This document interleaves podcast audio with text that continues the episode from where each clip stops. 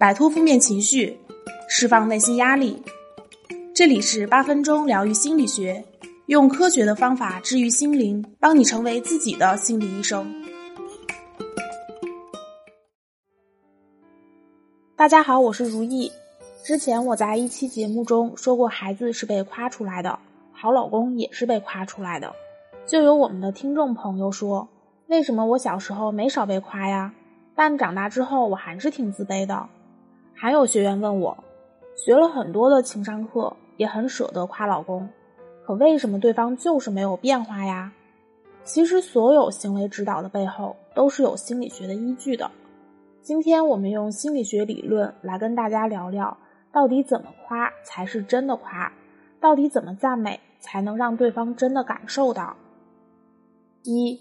字体的雄心来自静应。科胡特认为，一个人最初的雄心是来自母亲的静应。静是镜子的镜，映是映照的映。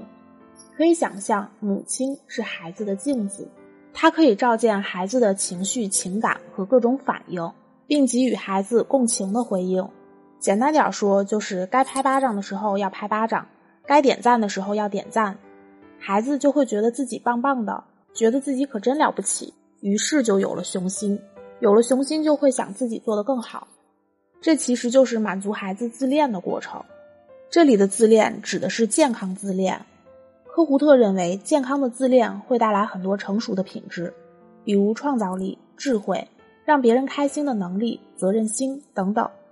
而一个人如果要发展的更好，没点健康自恋是不行的，否则遇到事情总是会否定自己，看不上自己。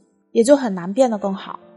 那从这里可以看得出来，科胡特非常明确的指出，静应是在满足孩子的自恋。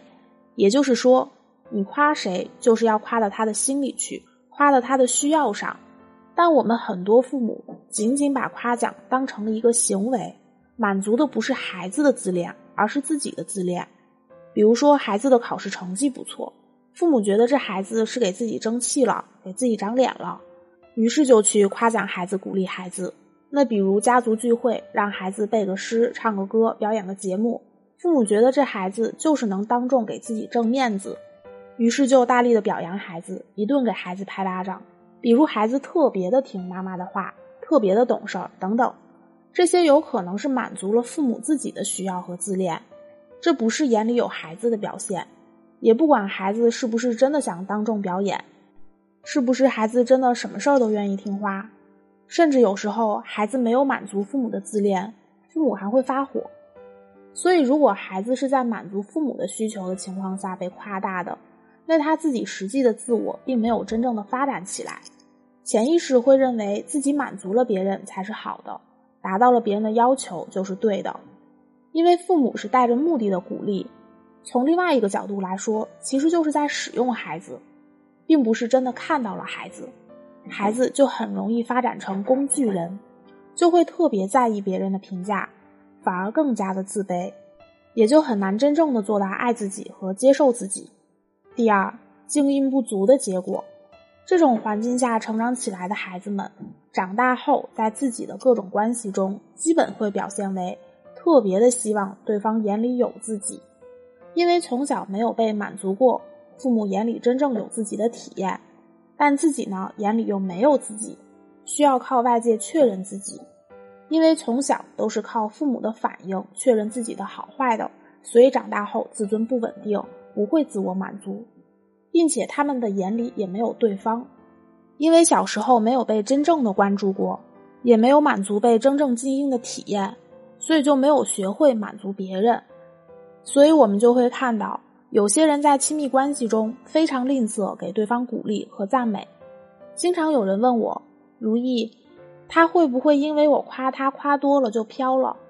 我对这种问题真的是觉得槽口非常的多，会有一种“怎么你是怕夸男朋友夸多了他考不了一百分吗？”就这种感觉，要么就是给对方鼓励和赞美仅仅是从满足自己的自恋的角度出发的，比如希望对方能升职。不管对方是不是压力很大，也不停的鼓励对方，你一定可以的。比如希望对方减肥，因为觉得带出去不好看。不管对方是不是因为节食导致情绪很低落，就一直鼓励你一定可以的，或者比如希望对方做家务，那一旦对方做家务了，就开始大加赞美，开始鼓励。那么这种带着目的的去鼓励对方，对方是啥感觉呢？对方其实不会觉得这是鼓励，只会觉得自己是被要求了。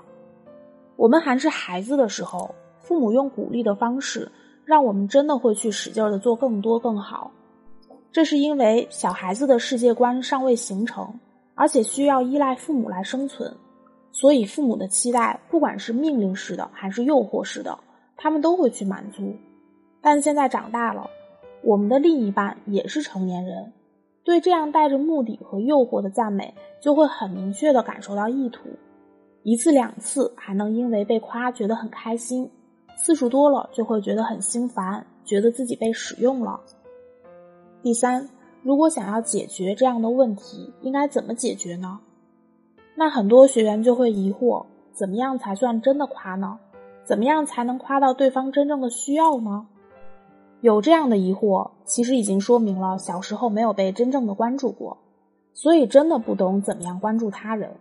换句话说，就是眼里没有别人，所以只会用社会规则的好坏来评价对方和要求对方。比如，对方减肥成功了，就会去夸；胖了就损；升职了就夸；不升职就给压力。但其实，如果人家愿意现在先胖着呢？如果人家本来觉得自己胖的挺可爱的呢？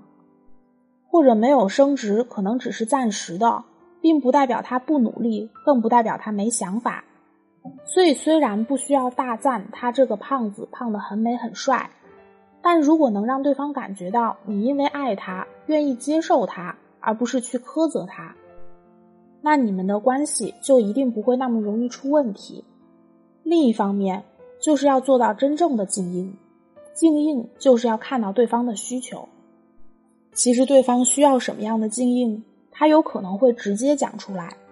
比如问你我这个方案怎么样，那肯定就是希望你鼓励他呀，希望你认可他这个方案，而不是指指点点。比如问你我今天突发奇想，巴拉巴拉，那肯定就是希望你能和他聊他的想法，希望你能听，而不是一脸的没兴趣。这其实都是在静应对方的需求。反过来说。如果对别人的要求很多，或者无法敬应他人，也说明不能接受自己，对自己也很苛责。所以，如果能先学会接受自己，看到自己的真实需求，并且能先做到关注自己，也就更容易去关注他人。那今天由于时间关系，如意就为大家分享这么多。如果你有这方面的困惑，或者想要更加的了解自己，欢迎添加我的小助理。恋爱成长小姐全拼加数字零零幺，说出你的故事，我会尽力为大家解答。如果喜欢如意老师的节目，那就多多订阅专辑，在评论区跟我互动吧，也可以转发给需要的朋友们。我们下期节目不见不散。